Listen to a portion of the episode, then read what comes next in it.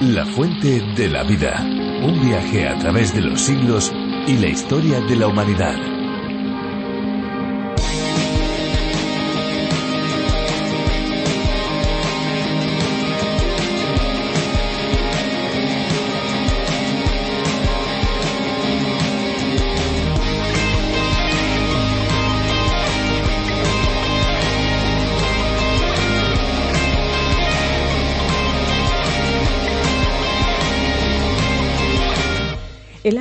No es otra cosa que agua que está presente en la Luna, pero hay que decir que el agua líquida no puede persistir en la superficie de la Luna y el vapor de agua es descompuesto por la luz solar con hidrógeno rápidamente perdido en el espacio exterior. Sin embargo, desde la década de 1960 los científicos han conjeturado que el hielo del agua podría sobrevivir en cráteres fríos y permanentemente sombreados en los polos de la Luna las moléculas de agua también se detectan en la fina capa de gases por encima de la superficie lunar.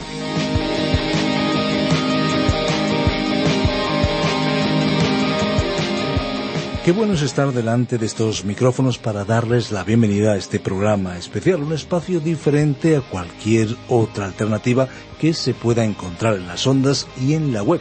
Esto es La Fuente de la Vida. ¿Qué tal amigos? ¿Cómo se encuentran? Pues nosotros aquí, tanto Fernando Díaz Sarmiento como una servidora Esperanza Suárez, y sin olvidarnos de nuestros técnicos de sonido, contentos y felices de poder colaborar en este espacio que se emite no solo en España, sino en más de 80 países. ¿Quieren saber cómo suena el espacio en otros idiomas? Por curiosidad, yo creo que sería interesante, ¿no creen? Pues vamos a ver cómo se oye, por ejemplo, en Zulu. Amazwi okuphila.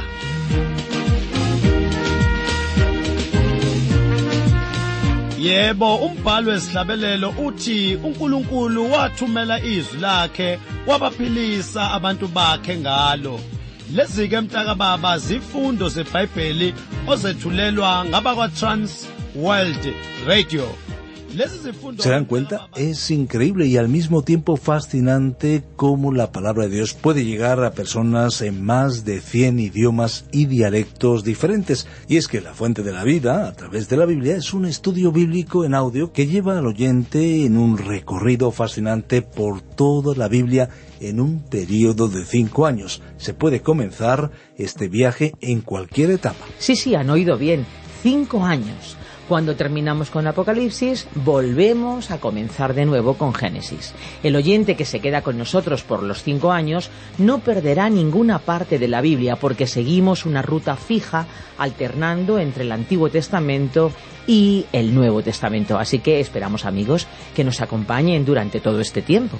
Efectivamente, esto es a lo que se refiere en las ondas, en la frecuencia modulada, porque en Internet pueden saltar al libro que ustedes desean con un solo clic. La Fuente de la Vida es un espacio que Virgilio Bagnoni, profesor de Biblia, adaptó del contenido original del doctor John Vernon McGee. A través de la Biblia es un programa que ofrece la posibilidad de que nuestros oyentes llenen y respondan a sus inquietudes más profundas con la palabra de Dios y al mismo tiempo puedan satisfacer la sed espiritual que todos como seres humanos tenemos. Una posibilidad que está a su alcance es que si desean tener todos los estudios y reflexiones, pueden solicitar el USB que hemos preparado para aquellos amigos que lo quieran tener. Es una extraordinaria herramienta para poder estudiar la palabra de Dios solo o bien, por ejemplo, con un grupo de amigos. Efectivamente, una herramienta de crecimiento y formación para aquellos que quieran acercarse a la palabra de Dios de manera sistemática. Para acceder a ese USB deben comunicarse al 601 203 265. Muy bien amigos, pues vamos a escuchar la canción que hoy hemos seleccionado para cada uno de ustedes. Disfrútenla.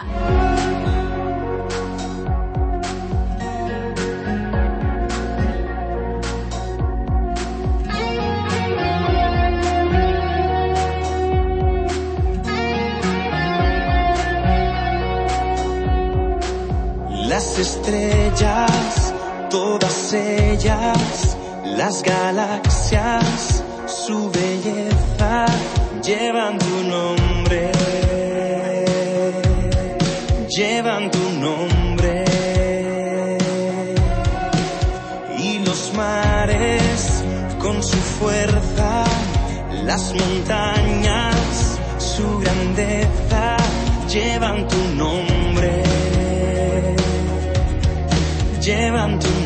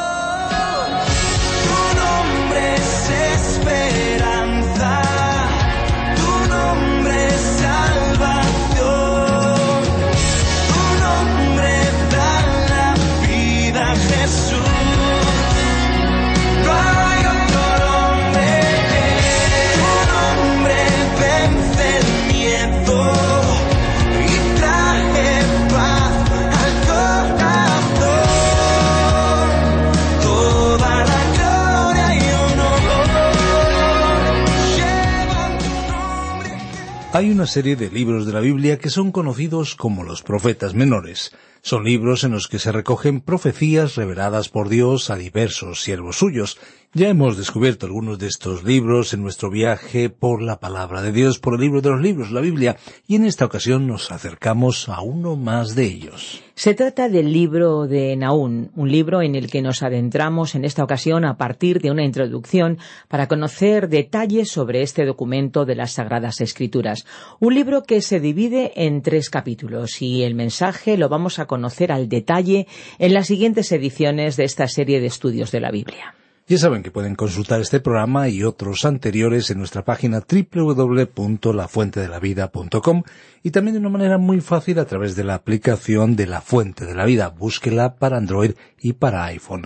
A propósito, también hay vías de comunicación inmediatas, como es el caso del WhatsApp, el 601 20 32 65 con el prefijo más 34 desde fuera de España, 601 20 32 65 Gracias por compartir sus inquietudes y también sus sugerencias. 601 20 32 65. La fuente de la vida. Naum, introducción. Al comenzar hoy, amigo oyente, el estudio del libro del profeta Naum, podemos afirmar que éste se encuentra incorporado a la palabra de Dios con un propósito muy definido.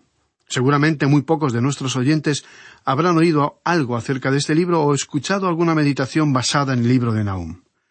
Reconocemos, como detalle anecdótico, que este breve libro ha sido usado por aquellos maestros que presentan profecías exageradas, por ejemplo, para decir que Nahum profetizaba el invento del automóvil, cuando en su segundo capítulo mencionó que los carros rodarán con estruendo por las calles.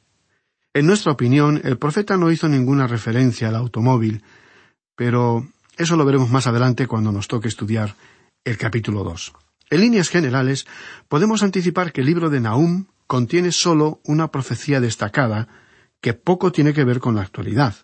Sabemos muy poco acerca del profeta Nahum. Veremos que su profecía solamente trató un único tema, el juicio de Nínive, la capital del imperio asirio. Este es el único tema sobre el cual escribió Nahum, y esta profecía ya se cumplió.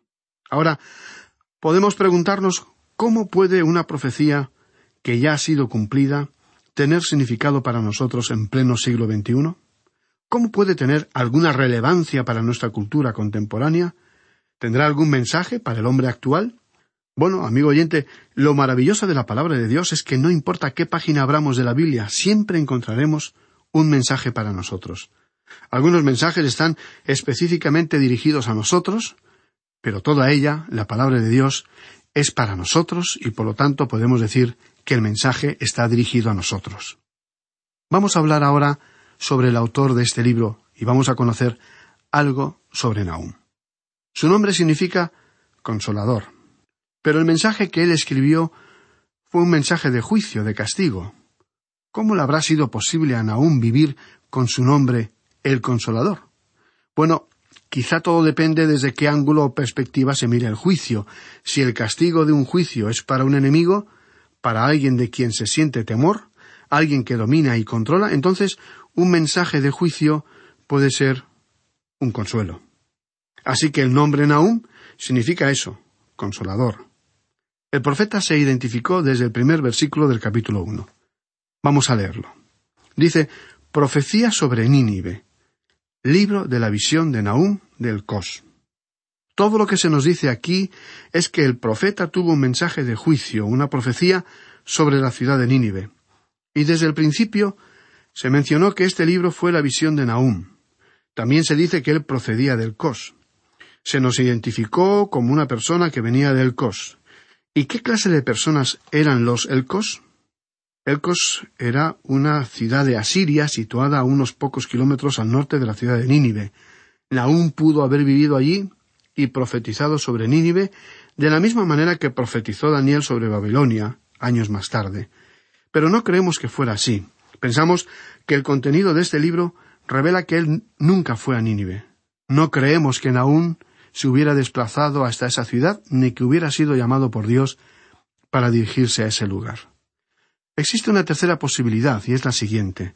Se podría referir a una pequeña aldea que se llamó El Cos, en Galilea. San Jerónimo, en sus registros, dejó constancia que un guía le señaló a aquella aldea, con ese nombre, como el lugar del nacimiento del profeta Nahum. Lo que sí se sabe es que la primera vez que se señaló a esa aldea fue unos mil años después de haber vivido Nahum. Así es que, posiblemente, este sea un criterio más bien tradicional.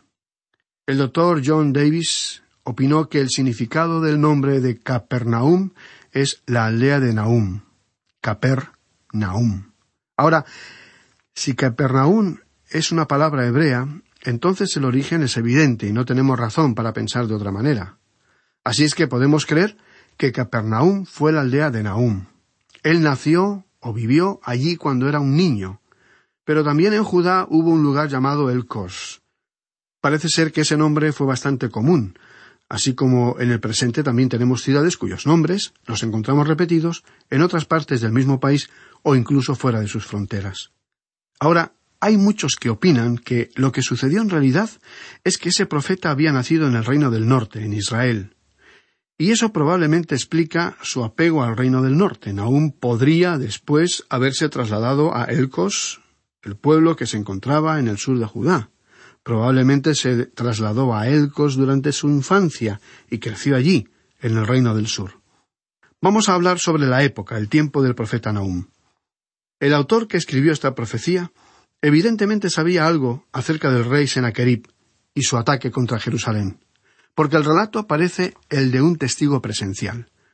Ya vamos a ver en el capítulo primero que cuando Sennacherib, rey de Asiria, invadió Judá durante el reinado de Ezequías, Nahum probablemente fue un testigo presencial de todo lo que ocurrió. Y eso indicaría que Nahum podría haber sido contemporáneo de los profetas Isaías y Miqueas. Varios expositores bíblicos opinan que esta opción es correcta. No podemos estar completamente seguros sobre una fecha exacta. Hay muchas fechas que se le han adjudicado a este libro y a este profeta.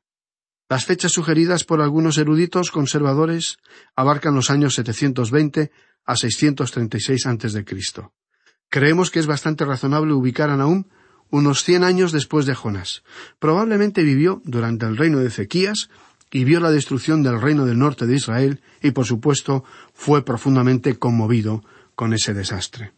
Nahum fue el hombre que hizo sonar la campana fúnebre sobre la ciudad de Nínive. Él pronunció un juicio sobre la destrucción total de Asiria y la ciudad de Nínive, que era su capital.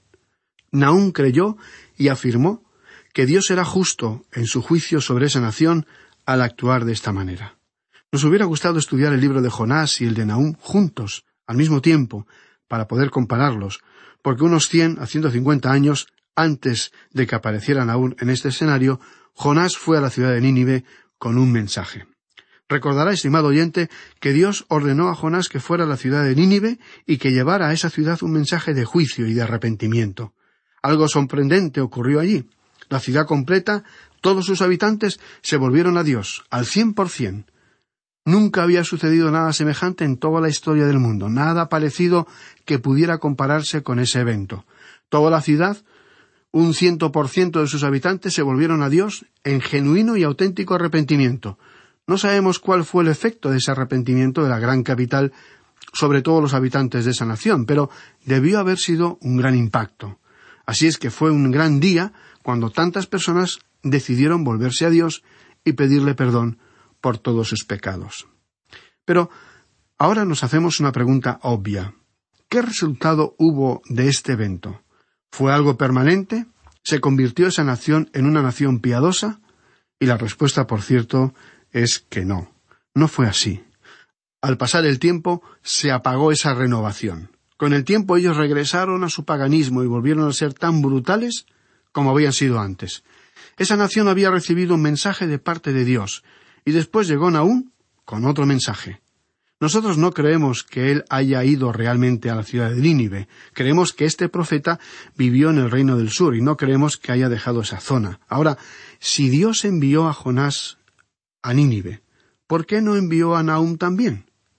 Bueno, amigo oyente, los métodos de Dios cambian aunque Dios es inmutable. Él nunca cambia. Pero Él cambia sus métodos en diferentes ocasiones. Él envió a Jonás a Nínive porque era una gran ciudad sumida en el mal. Pero esta gente era totalmente ignorante acerca de Dios. Y cuando se les presentó el mensaje, toda la gente de la ciudad se volvió a Dios. Desde el rey en su trono hasta el hombre más humilde del reino. Y como resultado, Dios perdonó a la ciudad.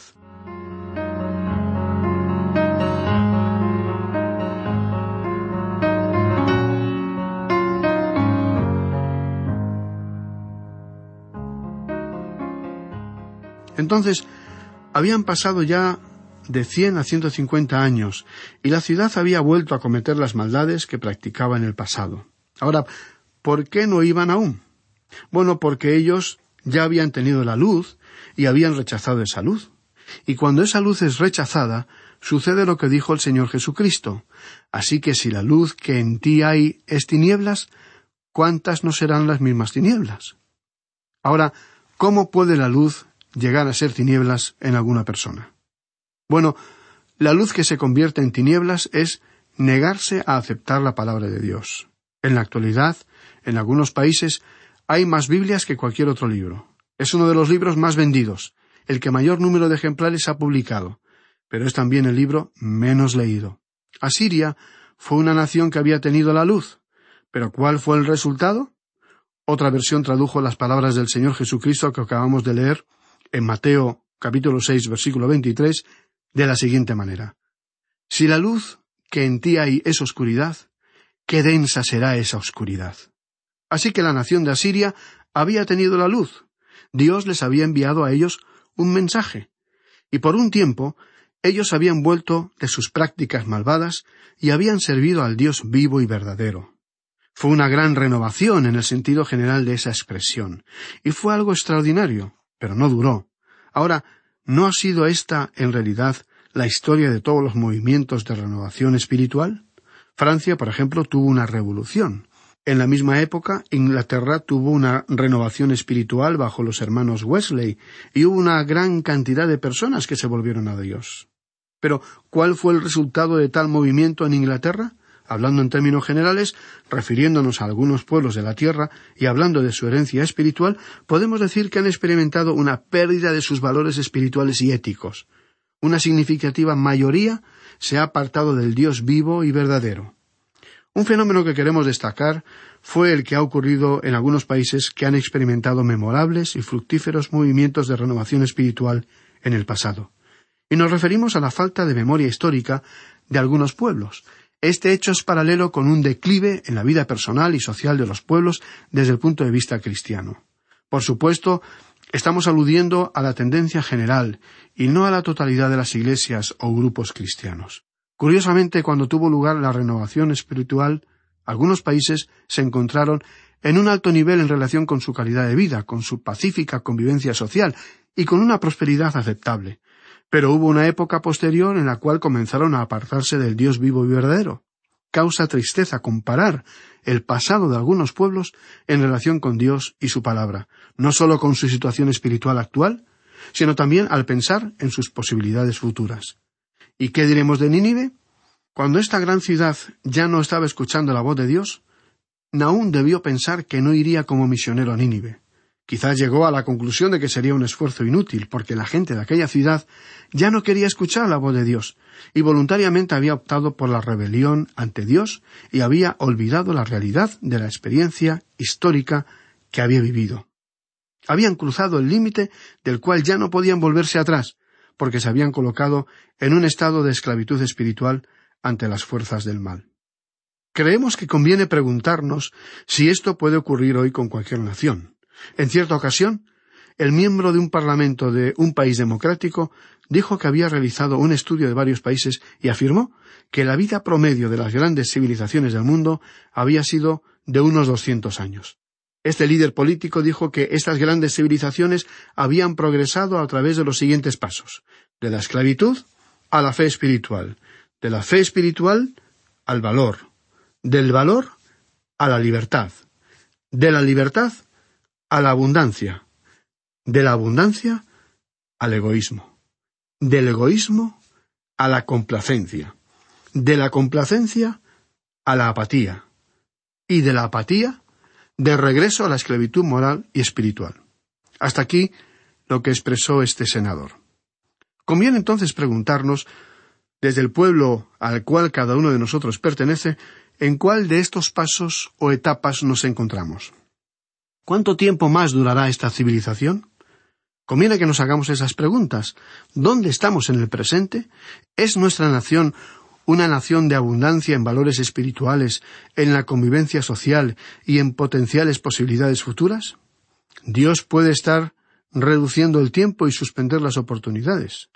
De la abundancia se pasa al egoísmo, del egoísmo a la complacencia, ¿Ese es un cuadro que nos representa a nosotros en el día de hoy? De la complacencia se pasa a la apatía. Hay pueblos que demuestran apatía en el presente.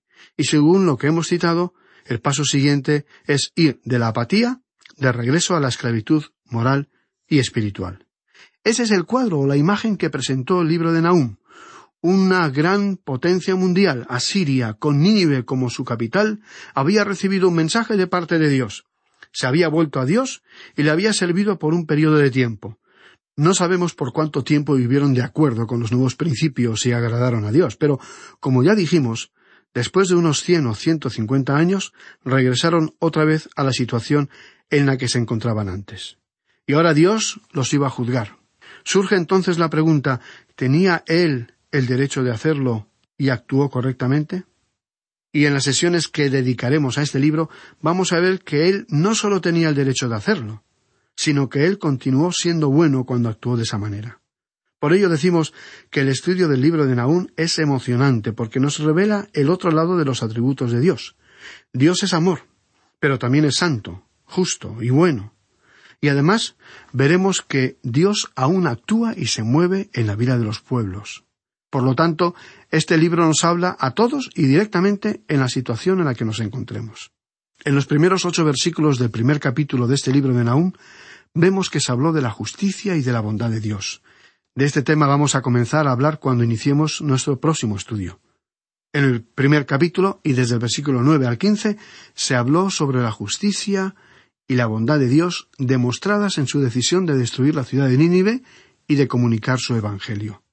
En los capítulos dos y tres se consideró la justicia y la bondad de Dios demostradas en la ejecución de su decisión de destruir Nínive.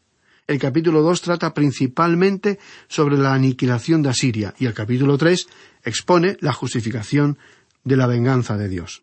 Siguiendo el bosquejo general que hemos expuesto, en nuestro próximo programa hablaremos de la justicia y bondad de Dios. Este libro de Nahum es una destacada profecía. Ya hemos dicho que el profeta desarrolló un único tema, y este fue el juicio de Nínive, capital del imperio asirio. Pero igualmente encontraremos que también tiene un mensaje para nosotros en el día de hoy. Amigo oyente, le agradecemos por su compañía en esta nueva etapa de nuestro viaje a través de la Biblia, y será entonces hasta nuestro próximo encuentro.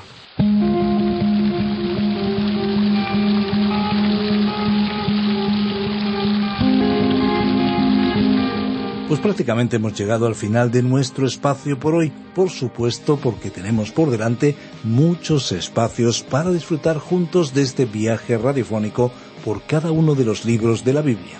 Recuerden, amigos, que si desean volver a escuchar este espacio o tal vez alguno de los programas anteriores, lo pueden hacer en nuestra web lafuentedelavida.com o bien en la aplicación La Fuente de la Vida, que también la pueden encontrar con el nombre A través de la Biblia. Recuerden que tenemos vías de comunicación para que estén en contacto con nosotros. Nuestro deseo es que cualquier persona en cualquier lugar y en cualquier momento puedan tener acceso fácil y eficaz a través del ordenador o del teléfono móvil a la amplia gama de recursos digitales cristianos en el idioma que cada cual entienda. Es importante entender el idioma, desde luego, pero sobre todo nosotros queremos utilizar el idioma del corazón, ese que cualquier ser humano entiende. Así que muchas gracias por haber permanecido a nuestro lado. Y no se olviden de nuestros teléfonos. El WhatsApp es el 601 20 32 65 y el fijo el 91 422 0524. Recuerden que si llaman desde fuera de España deben pulsar el prefijo más 34. Y recuerden también nuestra dirección electrónica info arroba lafuentedelavida.com. También nos pueden escribir a info arroba radioencuentro.net. Conecte con La Fuente de la Vida a través de las redes sociales. Estamos en Facebook y en Twitter y descargue también nuestras aplicaciones. La principal, La Fuente de la Vida, también pueden buscarla como a través de la Biblia y otra aplicación muy útil donde encuentran La Fuente de la Vida es RTM 360. La Fuente de la Vida existe para alcanzar al mundo para Jesucristo. Este es nuestro cometido, esta es nuestra labor, esa es nuestra meta dejar una huella espiritual duradera. Y por supuesto recordarles que hay una fuente de agua viva que nunca se agota. Beba de ella. Este ha sido un programa de Radio Transmundial producido por Radio Encuentro, Radio Cadena de Vida.